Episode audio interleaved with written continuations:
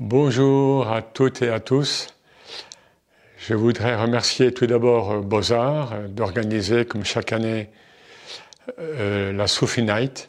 Je crois qu'on en est à la 13e édition. C'est une très belle euh, initiative. Alors évidemment, cette année, les conditions sont particulières à cause des conditions sanitaires précisément. Donc le spectacle a été annulé, mais je partage avec vous euh, cet échange sur euh, le soufisme et plus particulièrement sur ce qui été demandé, que peut-on apprendre de la, ou bien retirer de la sagesse soufie aujourd'hui? Alors, peut-être dire d'abord que, euh, ou bien rappeler, même si je sais que beaucoup parmi vous en savent déjà pas mal sur le sujet, mais le soufisme, donc brièvement, c'est la dimension intérieure, spirituelle de l'islam. De l'islam dans sa plus belle version, c'est-à-dire l'islam d'universalité, de miséricorde. Et le soufisme va développer ces aspects parmi d'autres. Il va développer également un aspect que j'évoquerai, parce qu'il me paraît essentiel pour, euh, pour aussi comprendre ce qui se passe actuellement, c'est le principe de l'unicité. Alors, précisément, le, le soufisme, pour moi, euh, il me semble que c'est avant tout un état de conscience, au sens où euh, une parole attribuée tantôt au prophète, tantôt à l'imam Ali et tantôt à quelqu'un, un autre soufi, vraisemblablement c'est de ce soufi, Sarj Tostari, eh bien, il nous est dit, celui qui se connaît soi-même connaît son Seigneur. C'est-à-dire que le soufi ne cherche pas Dieu, ne cherche pas le divin, ne cherche pas le sens euh, à l'extérieur, il le cherche avant tout en lui. Il y a, cette euh, conscience du miroir entre le divin et l'humain. Le divin se réfléchit dans, l'humain et l'humain, du coup, étant euh, investi, s'il le reconnaît, il est investi par le divin, donc il est lui-même le miroir du divin. Vous me direz, ça, ce sont des grands, des grands principes, mais on va essayer d'y voir un peu plus clair. Et on va rentrer dans des choses plus, plus précises. Actuellement, voilà, ce qu'on peut apprendre de la sagesse aujourd'hui et dans notre contexte actuel, c'est déjà de prendre du surplomb, de se mettre dans une certaine axe de verticalité, de prendre du surplomb par rapport à quoi? Par rapport à notre dualité. Tout ce qui est d'ordre créaturel, les créatures, ben, les humains, les animaux, les plantes, etc., euh, tout ce qui est créé sur Terre est dans la dualité. Le mâle, la femelle, le chaud, le froid, euh, les pays du Nord, les pays du Sud, le bien, le mal, etc. Euh, etc. La, la femme ou l'homme, on y reviendra parce que je viens d'écrire un livre là-dessus, donc nous sommes dans des dualités, et ces dualités, bien souvent, elles nous enferment, elles nous tiraillent, euh, et on les vit mal. Et là, évidemment, je, je ne peux pas ne pas faire allusion, ou plus qu'allusion, au, drame qui s'est passé en France, là récemment. D'une part, on assassine, hein, bon, ce terrorisme dit djihadiste, euh, voilà, donc on assassine un, professeur qui, a voulu expliquer apparemment ce qu'étaient ces caricatures donc, du prophète, donc Samuel Paty, et de l'autre, réaction frontale, euh, brutale et, euh, débridée d'islamophobie sur certains médias, là, et là je parle de la France, hein, où on va vilipender, on va stigmatiser toute, toute une partie finalement des Français c'est-à-dire les Français musulmans. Enfin, les musulmans qui sont donc français, quels qu'ils soient. Vous voyez, donc voilà, on, est dans ce tiraillement, dans, cet affrontement des dualités. La conscience soufie, elle, elle doit être à même de nous permettre de prendre encore une fois, non pas de recul, de dire oh ben ça c'est ça c'est ça c'est le social, c'est le politique. Euh, je non non, c'est pas le soufisme n'est pas une bulle artificielle, n'est pas une bulle spirituelle hors euh, hors champ, hors euh, hors terrain. Non, simplement je vis dans la société, je vis dans les événements, mais j'y vois des signes, des signes qu'on va appeler divins. Et ça me permet de ne pas être, d'une part, de ne pas être affecté immédiatement par ces signes, là, à vif, et ça va me permettre aussi de, de, mieux situer ce qui se passe euh, auprès de moi ou dans le monde. Vous voyez? Alors, voilà, c'est. Euh, comment dire il y, a, un terme soufi que j'aime, que j'aime citer, peut-être qu'il me semble ici approprié. Bon, c'est un terme arabe, je, le cite en arabe, mais je vais le traduire évidemment, ce qu'on appelle le haïn el-jama. C'est-à-dire, comment traduire hein, la vision de synthèse. Hein, c'est-à-dire le fait d'avoir une vision unitive, unifiante, synthétique de tout ce qui se passe, alors que tout ce qui se passe semble complètement euh, en, mode diffracté, euh, pluriel euh, et parfois désagrégé, si je puis dire. Si j'accède à tant soit peu à cette, à cette vision de synthèse, eh bien, tous ces phénomènes épars dans le monde, et notamment ceux qui, qui, qui, qui se jouent dans la dualité, euh, et, dans l'affrontement, il faut bien le dire, et, eh bien, je vais pouvoir passer au-dessus de cette dualité pour essayer de mieux comprendre ce qui se passe. Alors, euh, ça fonctionne évidemment avec ce que je viens de dire, là, ce qui vient de se passer en France. Bon, euh, encore une frappe de, bon, enfin, de enfin, de, terrorisme fou, et puis une islamophobie mais ça peut aussi jouer à bien d'autres niveaux et ça nous concerne actuellement. Et puisqu'on sait que la soirée Sophie Night n'a pas pu avoir lieu, euh, donc euh, heureusement que j'ai pu intervenir, je suis heureux d'intervenir quand même parmi vous. Euh, pourquoi? À cause donc du Covid. Eh bien, alors, ce Covid est-il un ennemi, comme l'a dit à un moment le président Macron Alors, affrontement ou et où. Hein, c'est pas forcément euh, uniquement euh, l'un ou l'autre. La pensée soufie, enfin le, le, processus soufi ne fonctionne pas dans la binarité. C'est pas oui ou non, c'est oui et non. Alors, ce Covid, il, a ce phénomène, il, il, a bien sûr des, des, des, des, symptômes et des aspects extrêmement négatifs, à tout point de vue, mais en même temps, qu'est-ce qu'il nous apporte? Peut-être on, va un peu l'évoquer à la fin. Donc, moi, ce qui m'intéresse ici, c'est que justement, par ce recul, le soufisme va être vécu, et anciennement déjà, comme une voie de déconditionnement, une voie de libération intérieure. le, le, soufisme va créer un espace intérieur. C'est-à-dire, je ne vais pas être, encore une fois, à vif avec tous les événements sociaux, politiques ou, bien religieux.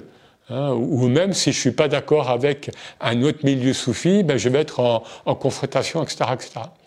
Non, euh, il y a cette, euh, euh, comment dire, cet espace intérieur qui fait que je vais pouvoir travailler sur moi pour me déconditionner. Et le déconditionnement commence par ôter les pellicules, les différentes pellicules de notre être, les différents agrégats. Et nous croyons que cela constitue notre identité, alors que ce n'est pas le cas. Alors évidemment, a priori, ce n'est pas très agréable. Hein Pourquoi? Parce qu'à un moment, on se retrouve nu, au niveau spirituel. Et pourtant, c'est un processus que l'on trouve dans toutes les spiritualités et les, et les voies initiatiques, et dans le soufisme en particulier. Alors, qui suis-je? Et là, c'est la question de l'identité.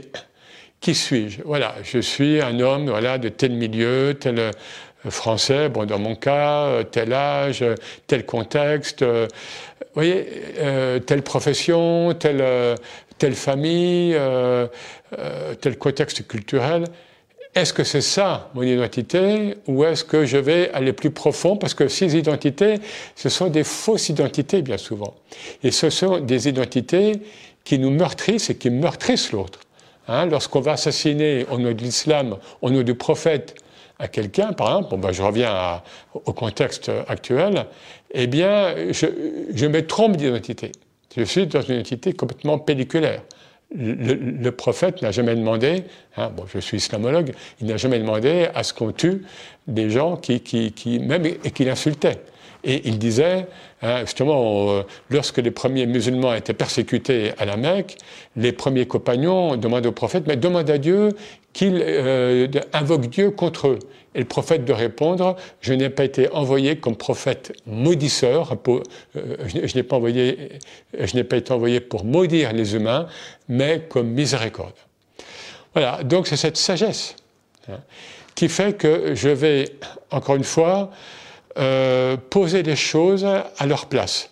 Et que du coup, je vais pouvoir, euh, si j'installe en moi, installer, il y est, mais si je vais être conscient, si je vais conscientiser en moi cet euh, axe de l'unicité, alors, vous le savez sans doute pour beaucoup, le principe essentiel en islam, et donc qui va être exploré de la dimension intérieure de l'islam qu'est le soufisme, c'est le tawhid, le terme arabe tawhid, c'est-à-dire unifier l'unique, le principe d'unicité.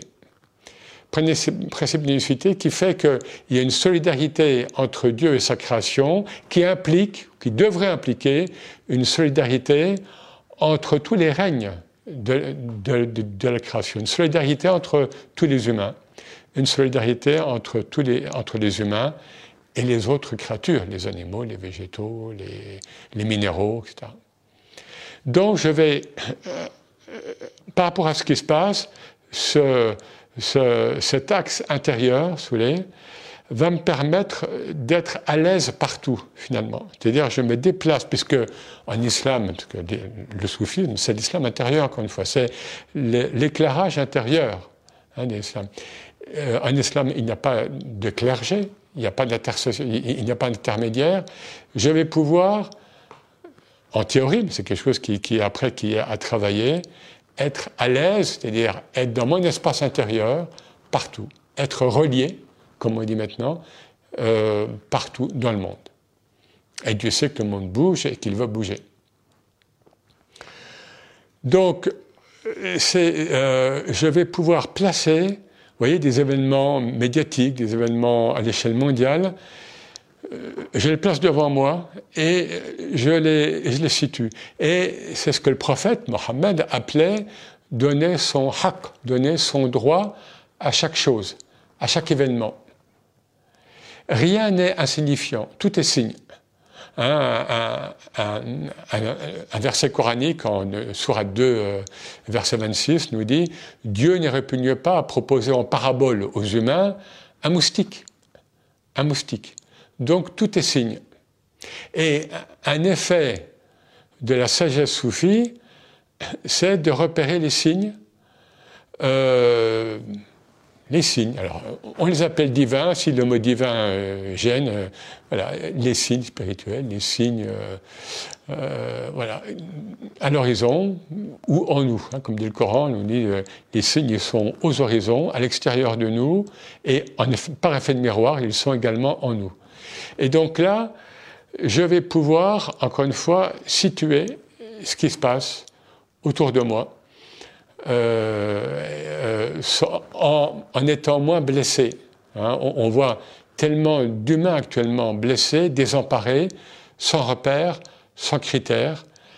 Et l'intérêt à cet, égard, du soufisme, c'est que précisément, je vais euh, travailler en moi sur ces fausses identités, ce qu'Amin Malouf appelait les identités meurtrières. Hein. Et alors, après ces identités professionnelles, sociales, etc., bon, identité religieuse, ça y est. Et non, pas toujours. Hein, on le voit. des gens qui, bon, actuellement, ben, c'est souvent au nom de l'islam, on a des gens qui se réclament de l'islam et du prophète et qui vont tuer. Donc la religion peut être mortifère. Euh, si on s'arrête à, une vision complètement binaire, on, retrouve le binaire donc de l'islam, on va être, et, des fois qu'on demande euh, à, certains musulmans qu'est-ce que l'islam, ils vont vous dire l'islam c'est halal haram, c'est-à-dire ce qui est licite et ce qui est illicite. Mais non, une religion c'est avant tout un message spirituel. Toute religion naît avec un souffle spirituel, sinon c'est de l'idéologie. Donc, euh, la religion peut être une, pellicule, encore euh, une, fausse identité. Et finalement, mon identité, on va le voir, et en islam on peut le dire, parce qu'il n'y a pas d'intermédiaire, c'est le divin. C'est le divin. il y a, il y a une parole, euh, donc ce qu'on appelle un hadith Qudsi, donc un, propos saint, donc où, Dieu parle, et ce n'est pas dans le Coran, où Dieu dit, bon j'abrège, mais lorsque j'aime mon serviteur, lorsque j'aime l'humain, eh bien, je, deviens l'ouïe avec laquelle il entend, l'œil ou le regard par lequel il voit, la main par laquelle il saisit, c'est-à-dire, lorsque je me, lorsque je me dessaisis de mon ego, de, de, mes miasmes personnels, plus je me dessaisis de mon ego, et plus le divin, en fait, m'investit. Et plus je deviens transparent à l'être divin. Et du coup, plus je me libère. Puisque tant que, je, suis, tant enferré dans ces, dans différentes projections, euh, constructions mentales et égotiques, j'en suis prisonnier. Hein, je suis, euh, voilà. Lorsque je me libère, c'est ce qu'on appelle donc le lâcher prise. Il y a euh, Ibn Atallah dans ses hikam, dans ses sagesses, un, soufi égyptien du XIIIe siècle. Hein, il nous le dit euh, déleste-toi de la gouverne de toi-même, parce que de toute façon, ce n'est pas toi qui te gouverne réellement, c'est le divin. Donc tu vis dans l'illusion à vouloir te diriger, à vouloir gérer ta vie toi-même. Alors bien sûr qu'il faut gérer au quotidien ce qui est immédiat, mais sur le fond, sur le fond, euh, qui qui me gère? Et là, il y a une très belle parole donc de Jalaluddin Rumi, parce que beaucoup connaissent moins son nom, un, grand poète mystique persan, mais qui a vécu, qui est mort à Konya, dans l'actuelle Turquie, en 1273. Et justement, il, il est conscient du fait qu'il est habité par Dieu, qu'il est investi par Dieu, et il, dit, en, quelques vers, hein, il dit Qui est celui qui dans mon oreille entend mon chant? Qui est celui qui dans ma bouche dépose ces mots? Qui est celui qui dans mes yeux regarde vers l'extérieur? Quelle est cette âme dont on dirait que je suis l'habit? Ça, c'est libérateur. D'ailleurs, avant de réagir de manière euh, horizontale, immédiate, euh, impulsive, non, euh, je souffle, je respire, et voilà. Quelle, est cette euh, présence Il faut laisser vivre le divin en soi. Et on, a des références islamiques là-dessus. Nous n'avons pas à avoir peur. Rumi, le même Rumi nous dit que le monde perdure en tant qu'illusion qu'il est, parce que l'être humain a peur de se réaliser spirituellement. Parce que se réaliser spirituellement, c'est être lucide. Et quelque part, l'humain se protège, et peut-être encore plus l'homme que la femme, il peut se protéger par des carcans mentaux, alors que la femme, globalement, et ça les maîtres soufis le disent, la femme, a priori, est, plus dans la transparence au divin, elle, est plus dans l'immédiateté de l'effet de, Dieu sur terre. Alors, et pour finir, un autre, un autre euh, ce qu'on peut dire aussi sur la sagesse soufi, eh bien, c'est prendre cet adage ancien. Le soufi est le fils de l'instant. Le soufi est le fils de l'instant, Ibn al-Waqt. Une variante nous dit, mais le sens est le même, le soufi est le fils de son époque. Mais vous voyez bien que c'est la même euh, idée. Qu'est-ce que ça veut dire? Ça veut dire que précisément, les signes, pour le soufi, ce sont les signes divins, sont euh, incessants. Et un grand, un grand parmi les maîtres, Ibn Arabi, donc un, grand maître du XIIIe siècle, nous dit que Dieu, dans ses théophanies, dans ses manifestations, ne se répète jamais. Donc le soufisme, en, quelque sorte, est toujours à l'affût, où il guette toujours les signes divins, parce que ça va lui permettre de, de, se positionner pour être réceptif à l'instant divin, el waqt. Et c'est un terme soufi. El waqt, qui veut dire euh, l'instant en arabe, même en arabe moderne. Si je suis réceptif à cet instant, eh bien, le moindre signe, énorme ou infime, va me conduire, va me guider. Et c'est ça la voie soufie. Et euh, par comparaison, vous voyez, euh, si je prends des sciences islamiques plus formelles, telles que la théologie, ou bien le droit musulman, souvent, encore que le droit musulman bien pensé évolue, mais ce n'est pas toujours le cas malheureusement, mais la théologie, euh, les théologiens musulmans se basent souvent encore sur des textes très anciens, du XIIe siècle, XIIIe siècle, XIVe, etc. Dans le soufisme, c'est impossible. Alors bien sûr, il y a des textes soufis anciens, il y a des maîtres qui ont écrit, mais précisément, les, grands textes soufis, ils sont, ils traversent le temps. Il y a des sagesses de ce soufi que, j'ai cité, qui est mort en 1309, Ibn Allah, qui sont complètement transtemporelles. Elles concernaient l'humain du XIIIe, concernaient l'humain du XVe siècle, elles nous concernent maintenant. Pourquoi? Encore une fois, parce que c'est, le fait que celui qui, ou celle, hein, qui, qui, qui, euh,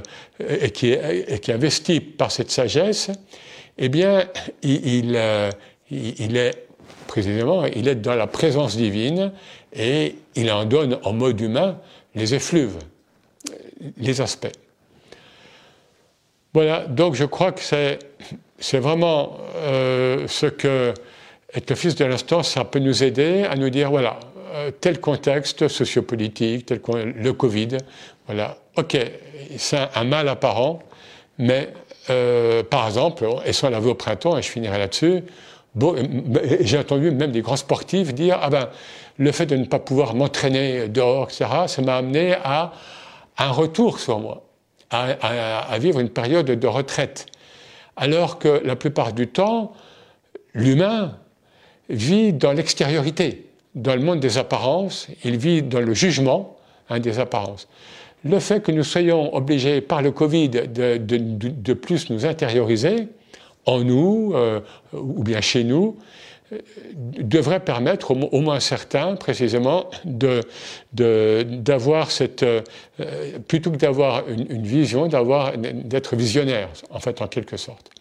Et de, encore une fois, d'avoir cette euh, sagesse qui donne euh, son son droit à, chaque phénomène. Le Covid, c'est un phénomène qui a son droit à l'existence puisque Dieu l'a, en fait existencié, ou, le principe l'a existencié. Donc tout ça pour terminer sur une note positive. Euh, à vrai dire, tout est positif, tout est positif dans notre vie, et il y a une très belle parole du prophète euh, en ce sens. Il dit Quelle merveille que, le croyant, qu'un bien ou qu'un mal l'atteigne, il remercie Dieu, il louange Dieu. Vous voyez, c'est cet esprit-là. Et même si on n'est pas croyant, même si on n'est pas croyant, parce que le soufisme parle aussi aux non-croyants et aux non-musulmans, eh bien, voilà, au moins travailler en soi cette conscience humaine qui nous permet de moins souffrir, de moins adhérer immédiatement aux, événements et de, encore une fois, de dégager, et ça c'est essentiel dans les temps actuels où, tout va très vite, de dégager un espace intérieur où j'accueille les signes qui, sont en effet rapides, mais je les transmue immédiatement. Je ne les stocke pas, comme le font parfois, encore une fois, euh, dans la religion, les théologiens, les juristes, etc. Donc, euh, tout pour le meilleur et le meilleur pour, euh, euh, pour notre présent et notre futur, même si le soufi essaie de vivre uniquement le présent. Mais le futur, c'est pour nous, c'est pour les générations à venir. Merci à vous pour votre attention. Merci.